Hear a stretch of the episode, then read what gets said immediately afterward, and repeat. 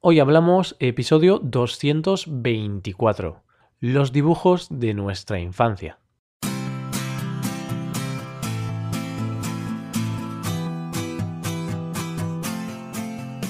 Bienvenidos a Hoy Hablamos, el podcast para aprender español cada día. Ya lo sabéis, publicamos nuestro podcast de lunes a viernes. Podéis escucharlo en iTunes, en Android o en nuestra página web hoyhablamos.com. Recordad que en nuestra página web tenéis disponible la transcripción completa del audio de este episodio. Hola a todos, ¿qué tal? ¿Cómo va la cosa? Espero que todo vaya sobre ruedas. Nosotros, por nuestra parte, volvemos con un episodio de esos que os van a traer bonitos recuerdos de vuestra infancia. Esperemos que os guste, porque nosotros hemos disfrutado mucho preparando este episodio. Los recuerdos y la nostalgia han estado muy presentes. Hoy hablamos de los dibujos de la infancia.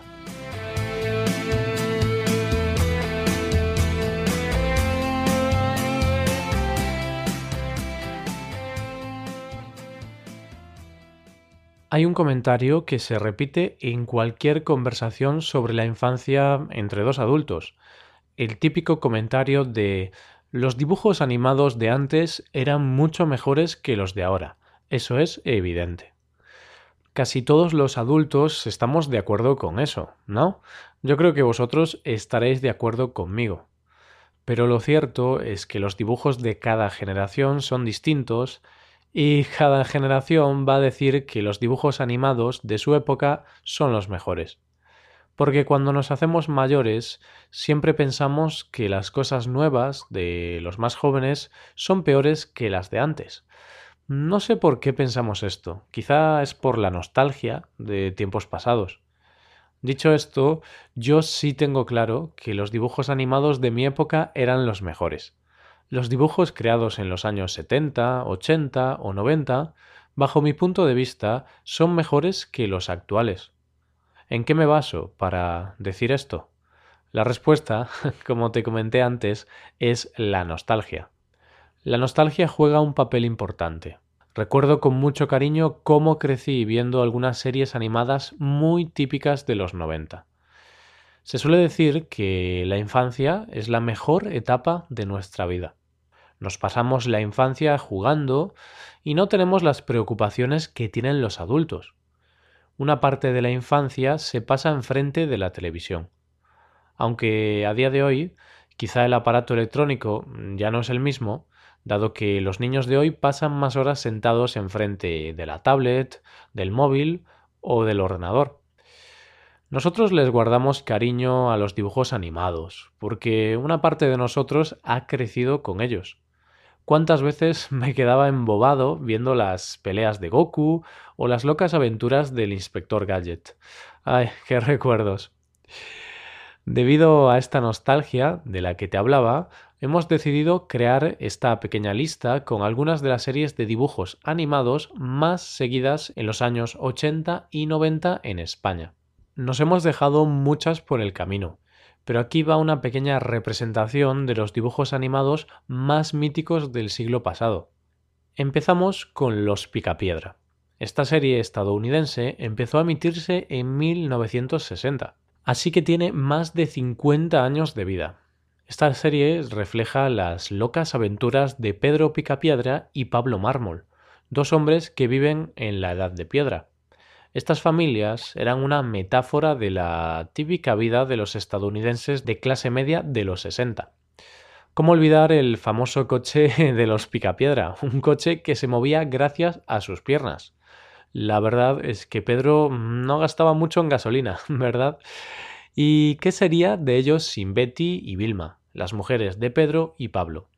Los Picapiedra era una gran serie, era una serie perfecta para echar una risa sin tener que pensar demasiado. Tampoco había que pensar demasiado con Oliver y Benji.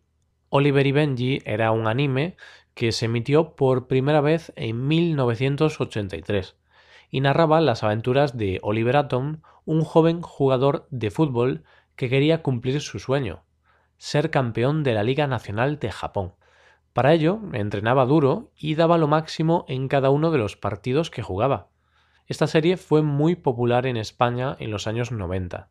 Y es que, como sabes, el fútbol es casi una religión en nuestro país. Lo que siempre me fascinó de esta serie era lo largo que era el campo. Los jugadores corrían y corrían, pero tardaban una eternidad en llegar a la portería contraria.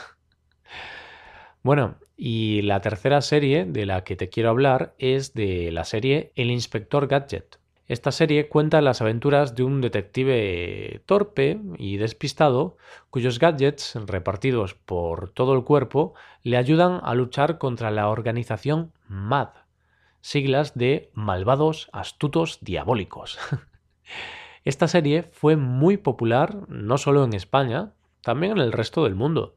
Además, su éxito fue tal que se llevó al cine hasta en dos ocasiones. Otra serie de dibujos que se llevó al cine fue Dragones y mazmorras. Y sí, también fue emitida por primera vez en 1983. Vaya casualidad. Esta serie trataba de las aventuras de unos amigos que, estando en un parque de atracciones, son transportados a un lugar extraño y fantástico. En ese lugar reciben armas mágicas para enfrentarse a los peligros que les salen a su paso. Un año más tarde, en 1984, se emitió por primera vez una de las series más míticas de la historia de la televisión, Bola de Dragón, Dragon Ball en inglés. Aquí, un joven llamado Goku y experto en artes marciales tenía como objetivo salvar a la Tierra de los ataques de distintos seres malvados. ¿Cuántas horas pasé enfrente de la televisión siguiendo las andanzas de Goku y sus amigos? Y lo curioso es que en mi caso yo no la veía en español, sino que la retransmitían en la televisión autonómica de Galicia, la región en la que vivo, en España, por lo que la veía en gallego, el otro idioma que también soy nativo. También pasé muchas horas viendo otra serie de animación japonesa, Pokémon, en este caso, el protagonista es Pikachu, una, una criatura amarilla con gran carisma entrenada por Ketchum. Esta es una serie muy larga, tanto que aún se sigue emitiendo en la actualidad. De hecho, no hay niño que no sepa quién es Bulbasur o Charizard. Y ahora es más popular incluso gracias a la aparición de Pokémon Go, el videojuego de realidad aumentada con el que el año pasado eh, medio mundo se puso a buscar Pokémon por la calle. Y si hablamos de Pokémon, también tenemos que hablar de Digimon, el gran competidor de Pokémon. A finales de los años 90 se empezó a emitir esta serie en la que ocho niños japoneses son llevados a un mundo digital con el objetivo de salvarlo.